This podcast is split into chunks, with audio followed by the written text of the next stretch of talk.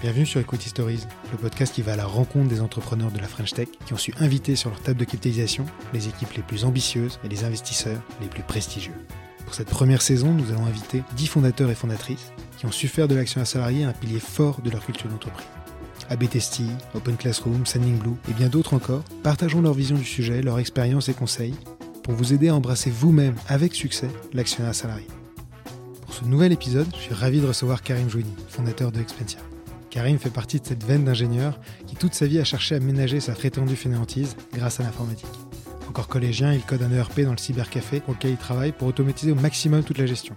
Quelques années plus tard, après des expériences réussies chez Parrot et Microsoft, Toujours habité de cette même passion pour l'efficacité, il lance Expensia, la solution d'automatisation de la gestion des dépenses de l'entreprise. Karim a closé il y a quelques semaines une levée de 20 millions de dollars avec Maïf Avenir, Silicon Badia, un fonds de New York focalisé sur les entreprises du bassin méditerranéen, et ses investisseurs historiques, dont le fonds Isaïe. Expensia aujourd'hui, c'est 30 millions de frais de plus de 500 000 salariés traités automatiquement chaque semaine dans une centaine de pays. Et tout ça grâce à l'intelligence artificielle construite par une équipe de 140 collaborateurs dans 4 pays. Au-delà de l'ingénieur, Karim s'est très tôt passionné pour les sciences du management.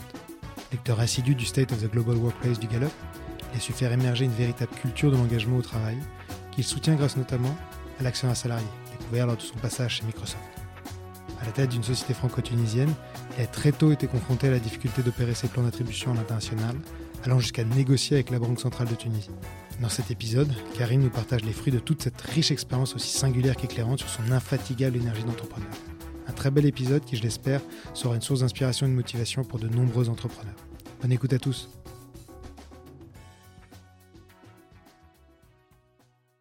Bonjour Karim. Bonjour.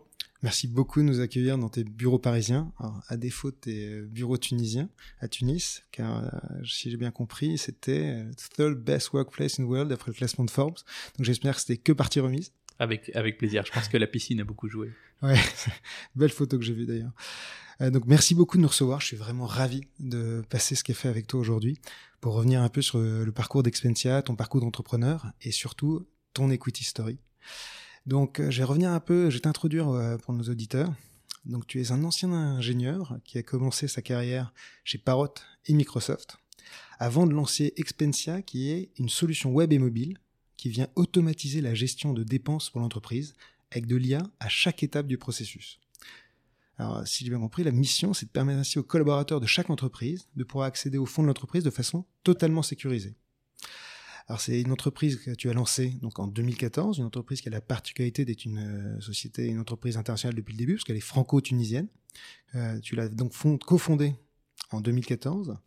Et en 2020, tu as annoncé un chiffre d'affaires en hausse de 100% malgré la crise, avec un nombre d'entreprises clientes qui avoisine aujourd'hui les 5000 pour plus de 500 000 salariés touchés.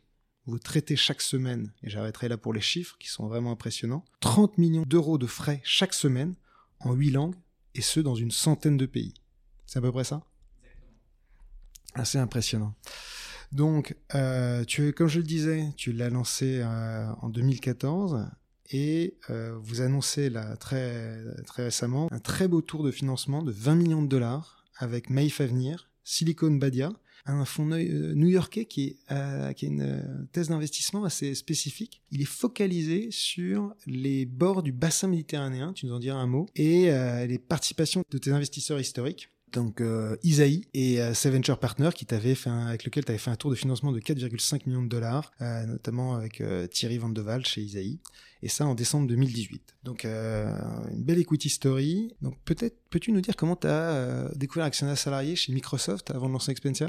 Oui, alors euh, Microsoft, où j'ai passé 7 ans, donc moi j'ai commencé à Redmond, euh, dans la banlieue de Seattle, avant de revenir à Paris où Microsoft venait de racheter une entreprise à Gilles Babinet. Donc j'ai pu euh, faire partie de l'équipe Microsoft qui devait en quelque sorte digérer cette entreprise dans le groupe, qui est devenue ensuite Xbox Live et, et, ses différentes briques.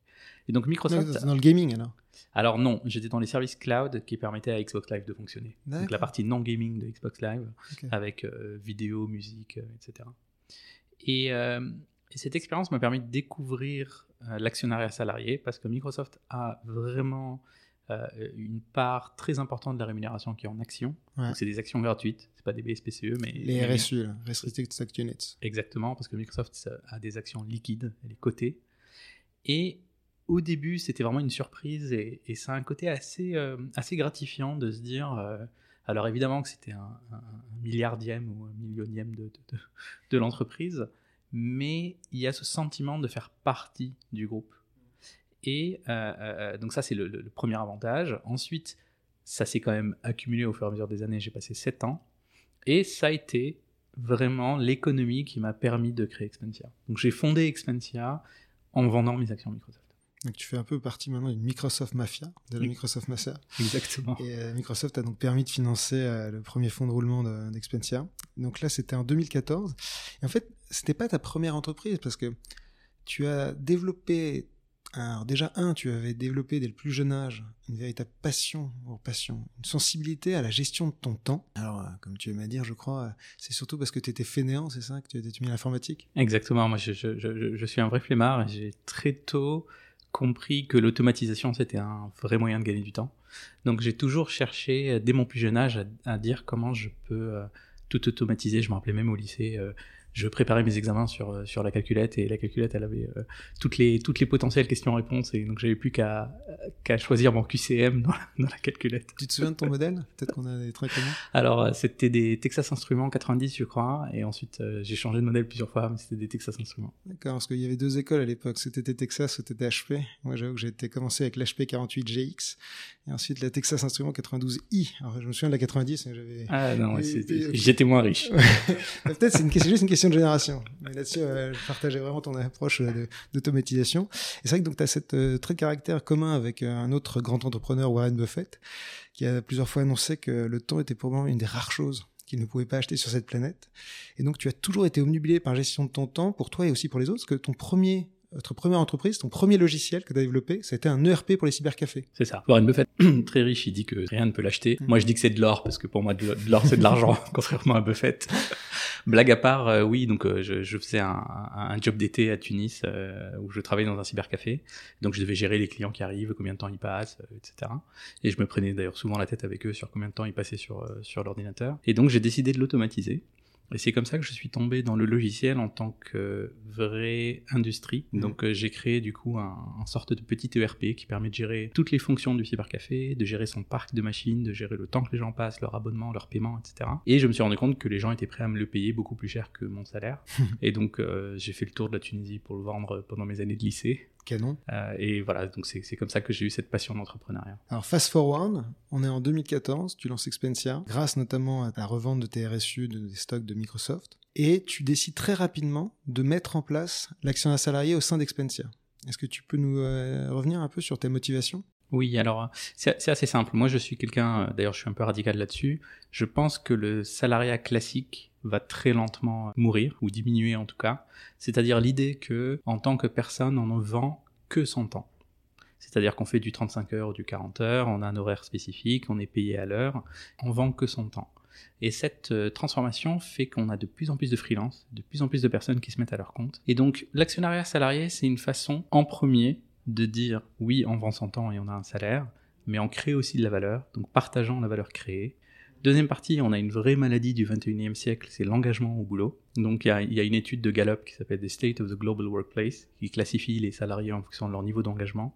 Plus de 90% dans un pays comme la France sont pas engagés. C'est-à-dire que soit ils sont juste pas engagés, soit ils sont activement désengagés, donc ils mettent des bâtons dans les roues. C'est pas un jugement moral, mais en tant que chef d'entreprise, c'est un vrai problème que je dois résoudre à mon échelle, m'assurer que dans l'entreprise tout le monde est engagé, parce que ça change radicalement nos chances de succès.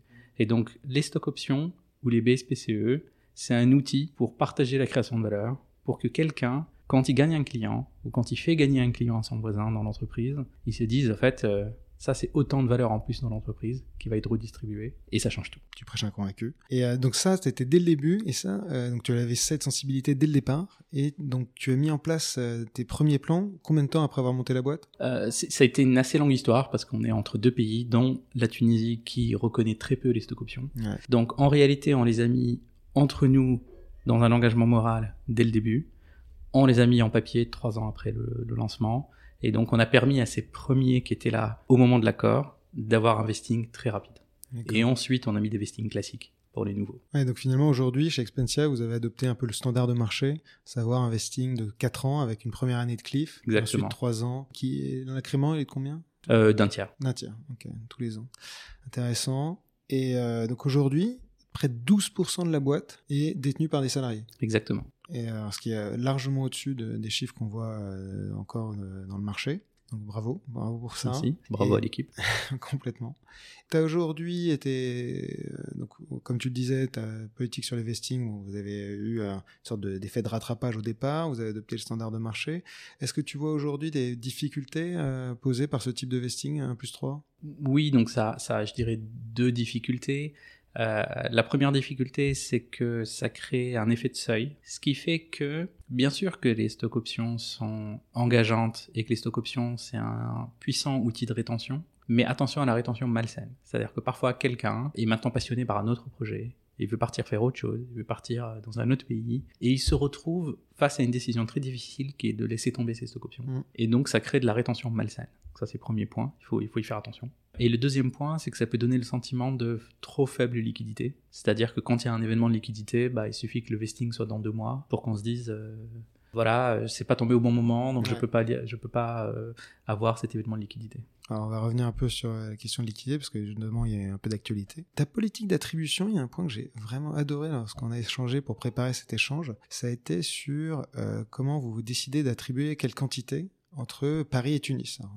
classiquement, votre politique salariale vient à prendre en compte le, marché de chaque ville, le coût de la vie, mais par contre, point intéressant, pour les BSPCE, c'est uniquement la fonction. Exactement, donc la fonction, la performance, euh, l'ancienneté, etc. Donc euh, des critères purement sur la création de valeur, alors que le salaire prend vraiment en compte le coût de la vie également. Et ça, ça rejoint le premier point que je disais, c'est qu'on est encore dans un monde où on vend son temps, ses heures, et ce temps-là, bah, il y a un marché du travail qui dépend du rôle, qui dépend de la seniorité, et donc on adapte les salaires en fonction du pays. Mm. Maintenant, les stock options, c'est censé rémunérer la création de valeur, mm. et on estime que la personne, indépendamment du pays où il est, il a le même potentiel de création de valeur. Donc si les personnes ont la même seniorité, ils ont le même nombre d'options, même si c'est pas le même niveau de vie. Ça, c'est vraiment une approche, euh, j'allais dire, très rare dans les startups, où euh, c'est vrai que le schéma le plus classique est d'essayer d'adapter les attributions en fonction des pratiques de marché. Les questions qui se posent le plus souvent, c'est quand la startup va chercher à s'exporter dans des pays type euh, États-Unis, Angleterre ou autres, et là-bas, ils ont des pratiques de equity award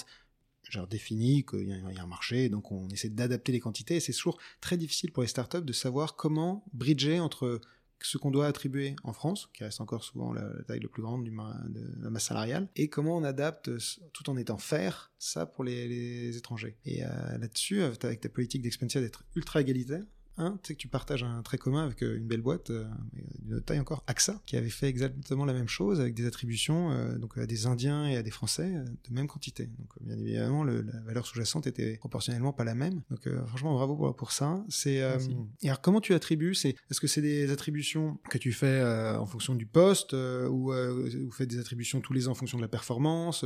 Comment vous avez établi ça? Alors on a on a je dirais deux flux d'attribution. Le premier flux c'est au recrutement. Et donc ça, c'est pour des personnes seniors qui ont déjà fait leur preuve sur le marché, c'est-à-dire quelqu'un qu'on a débauché ailleurs. Et là, ça fait partie d'une forme de négociation. Donc nous, on a des grilles de combien de stock options on donne. Et dans cette grille-là, il y a une marge de négociation pour attirer un talent qui a déjà fait ses preuves sur le marché. Deuxième type d'attribution, c'est pour plus juniors, donc soit des jeunes diplômés, soit des gens qui ont 3-4 ans dans le marché. Et à ce moment-là, on attend la première évaluation annuelle. Et c'est attribué en fonction du rôle et du score à l'évaluation annuelle, indépendamment du pays. Donc c'est là où, dans ton exemple, par exemple, si on allait aux États-Unis et qu'il y a des pratiques de marché, on saura s'adapter entre guillemets parce que ce sera dans la première catégorie. Et souvent, quand ces pratiques de marché existent, c'est qu'il y a une limitation salariale. C'est-à-dire que les startups payent moins que les autres entreprises. Et donc, quelque part, on a la conscience tranquille, c'est que peut-être que cette personne aura plus d'options, mais c'est aussi un moyen de baisser le salaire et de l'adapter aux startups. Tu as mis ça en place euh, combien de temps après avoir créé l'entreprise? Parce que clairement, ta courbe de, d'apprentissage sur les BSPCE était quand même très rapide, parce que le niveau de sophistication aujourd'hui pour une société de l'âge d'Expensia quasiment du niveau des sociétés du côté du 440. Donc on voit quand même que tu as su déjà capitaliser super bien sur ton expérience chez Microsoft. Là, vous êtes arrivé à mettre ça en place combien de temps après avoir lancé la boîte? Il y a un accord moral euh, très tôt, moins d'un an après la mise en place de la boîte. Ensuite, sur le papier, ça s'est fait euh, trois ans après cet accord moral. Ça, reste super. Tu as donc acquis une, une belle expérience en tant qu'opérateur de plan d'action à salariés. Qu'est-ce que tu as découvert aujourd'hui comme les principaux problèmes posés par les BSPCE Alors, déjà, beaucoup de papier beaucoup, beaucoup, beaucoup de papier, beaucoup de suivi, euh, beaucoup aussi d'éducation des collaborateurs. C'est un sujet qui euh, est complexe. Nous, on nage dedans, donc j'ai l'impression que c'est simple et que c'est l'equity story. Et pour un salarié, c'est quand même un sujet auquel il est rarement exposé, mm. donc c'est pas simple à comprendre. Et deuxième sujet, c'est que la législation et la fiscalité changent régulièrement dans chacun des pays. C'est-à-dire que c'est pas simple de gérer un plan avec des gens mobiles. On est vraiment une génération où les gens se déplacent, changent de pays de résidence, et donc, il faut suivre tous ces sujets-là. Euh, donc, euh, donc voilà, faut, faut, faut, euh, faut, y investir le temps parce que ça vaut le coup. C'est marrant parce que des cas de mobilité, tu, tu me disais dans quand on préparait cet, échange que tu en avais pas mal parce que les gens peuvent très bien demander à bosser à Paris ou à Tunis. Oui. Et tu en as combien à peu près là, que tu gères des cas de mobilité comme ça depuis que vous avez, lancé le. Alors je dirais qu'il y en a une bonne quinzaine qui ah. ont changé de pays. Le problématique en effet quand tu as des BSPCE, c'est suivre la répartition de la plus-value qui sera à terme créé, que les règles fiscales, par chance, il y a un peu d'homogénéisation entre les différentes fiscalités grâce à une initiative de l'OCDE qui a posé des critères de répartition de la plus, du droit d'imposer de la plus-value. L'idée, c'est de dire que si le salarié, pendant son vesting, bouge, euh, entre la date d'attribution et le premier jour de sa mobilité, on va considérer que un pourcentage donc de la plus-value, si on ramène au temps du vesting, le temps passé dans un pays, le pourcentage correspondant de la plus-value sera taxable dans ce pays, et l'autre partie sera taxable dans l'autre pays, donc le pays euh, suivant. Tu as eu même des cas où le salarié a fait, pendant son période de vesting, des allers-retours? Oui, j'ai quelqu'un qui a fait deux, euh, du coup, euh, Tunisie, puis France, puis Tunisie. C'est un challenge à suivre. Heureusement, entre la Tunisie et la France, il y a un accord de non-double imposition. Nous, on va au-delà parce qu'on a des salariés allemands qui n'ont pas encore bougé, mais ça va être un gros sujet parce que les accords de non-double imposition ne sont pas si simples. Donc ça, c'est un, un, sacré sujet et, calculer cette plus-value est, problématique, mais ça, à la limite, c'est plus simple à l'échelle du salarié. Mmh. Ça devient complexe quand tu as des charges patronales. Et alors justement, tu te fais accompagner là-dessus? Tu as trouvé un conseil euh? Donc on se, fait accompagner. Maintenant, ça n'empêche que les salariés doivent eux aussi se faire accompagner. C'est vrai que là, c'est pas un problème de la responsabilité de la société par rapport à la fiscalité du salarié. La best practice, c'est clairement d'annoncer au salarié que s'il veut ses BSPCE, il prend à sa charge les conséquences fiscales et que c'est à lui d'aller chercher ses propres conseils pour sa propre situation. Bien sûr, nous, nous c'est noir sur blanc avec les collaborateurs, mais entre ce qui est dit et ce qui est écrit noir sur blanc et entre l'engagement moral, il y a quand même, je, je pense qu'on a une obligation de conseil. De sensibilisation très forte sur le risque, hein, bien sûr. Dernier point, c'est la liquidité le problème de liquidité des BSPCE. Donc tu viens, comme on l'a annoncé, euh, tu viens de faire un tour euh, de 20 millions de dollars et tu as réussi à créer une fenêtre de liquidité qui, à plein d'égards, est assez, euh, assez spéciale. Est-ce que tu peux nous en dire deux mots? Oui, alors, alors c'est assez, assez, simple. Donc une partie de ce montant a été dédiée pour que les salariés et quelques BA qui ont des petites parts puissent sortir. Pour les salariés, évidemment, c'est contre-intuitif parce que euh, s'ils vendent leur part, on perd le côté rétention et le côté création de valeur. Donc on a coupé la part en deux, on a dit les collaborateurs peuvent vendre la moitié de ce qui est vesté. Ce qui, d'un côté, leur permet à eux et à leurs collègues de valoriser les BSPCE. Et ça, ça a un effet euh, booster de tous les prochains plans de BSPCE. Les gens vont comprendre ce que ça mmh, vaut. Mmh, mmh. ça, c'est première chose. Et deuxième chose, ça permet de garder au moins une moitié en termes de rétention. Et l'effet qu'on a eu qui n'était pas du tout attendu, c'est que les salariés ont principalement vendu entre eux. Donc bien sûr que les fonds d'investissement ont mis de mmh. l'argent, une mmh. partie des 20 millions de dollars euh, ont servi à faire du secondaire, y compris pour les fondateurs. Pour moi, il n'y a pas de tabou, c'est normal que les mmh. fondateurs puissent vendre 1 ou 2% euh, euh, le long du parcours, donc moi je l'ai fait, et je pense qu'il n'y a pas de tabou là-dessus. Et les salariés ont également pu le faire jusqu'à 50% de ce qu'il y avait. Et ma grande surprise, c'est que les salariés ont mis de leur poche pour acheter les actions de leur ça, ça va vraiment être sympa. Et alors, comment ça s'est passé la négociation avec les VC de cette euh, fenêtre de secondaire? Alors, je vais pas mentir que ça n'a pas été simple. Ça n'a pas été simple pour des sujets presque annexes. C'est-à-dire que, en premier, bien sûr, c'est surprenant pour les VC de laisser les salariés vendre parce que ils se disent que ça détruit le côté incitatif des options. Euh, un des VC m'a dit on rémunère les gens qui partent plutôt que les gens qui restent. Et euh, là-dessus, on a un désalignement de vision. Moi, je pense que ça rémunère les gens qui vont rester ça les fait rester plus et, rester plus motivés. Ça, c'est le, premier point. Le deuxième point, c'est le sujet des prefs. C'est-à-dire que les VC ne souhaitent pas avoir d'action ordinaire et n'en ont en général jamais mmh. en France. Et donc se pose vraiment la question de quelle nature vont avoir les actions qui vont être rachetées par les VC quelle nature vont avoir les actions rachetées par les salariés entre eux? Est-ce que c'est le même statut ou pas? Est-ce qu'il y a des prefs? Est-ce qu'il y a plusieurs niveaux de seniorité? Est-ce que nous, en tant que fondateurs, on n'est pas dans un conflit d'intérêts, en mmh. quelque sorte? C'est-à-dire qu'on laisse nos salariés être rémunérés, mais ça nous punit avec des prefs supplémentaires. Donc ça a été un long sujet. Peut-être un mot sur la nature des prefs pour les moins experts de nos éditeurs. Les prefs, donc on parle de prefs pour action de préférence, qui impliquent, soit directement, soit via la, disposition du pacte, une certaine protection pour leurs leur titulaire, qui leur garantit que en cas d'événement de sortie à un prix, on va dire, euh, moins élevé qu'attendu, ils vont pouvoir récupérer une partie ou un certain ratio de leur investissement. On parle de ça donc de liquidation préférentielle, prêt pour liquidation préférentielle, qui est donc des règles de répartition du prix de, de vente au cas où ce prix est inférieur à un scénario, euh, on va dire, euh, le scénario espéré. Et donc les, euh, garanties aux VC qui récupéreront au moins une partie de leur investissement, généralement une fois. On parle de liquid pref 1x, 2x, 3x. Donc c'est la pratique américaine qui a été largement adoptée par les, fonds européens et, pour les investissements faits en Europe. Quand les VC acceptent qu'une partie soit faite de secondaire, c'est-à-dire que au lieu d'acheter des nouvelles actions, des actions nouvellement émises par la société pour lesquelles ils peuvent négocier des prefs, ils vont acheter des actions issues des BSPCE des salariés.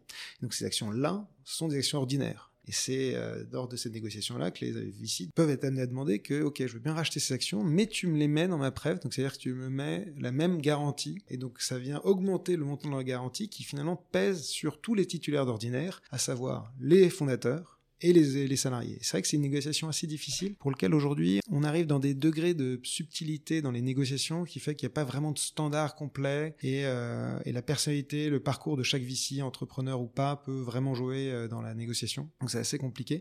en tout cas, vous, vous en êtes quand même super bien sorti. Oui, alors il y a un troisième point, j'insiste dessus, euh, qui est plus complexe à comprendre, même pour les fondateurs.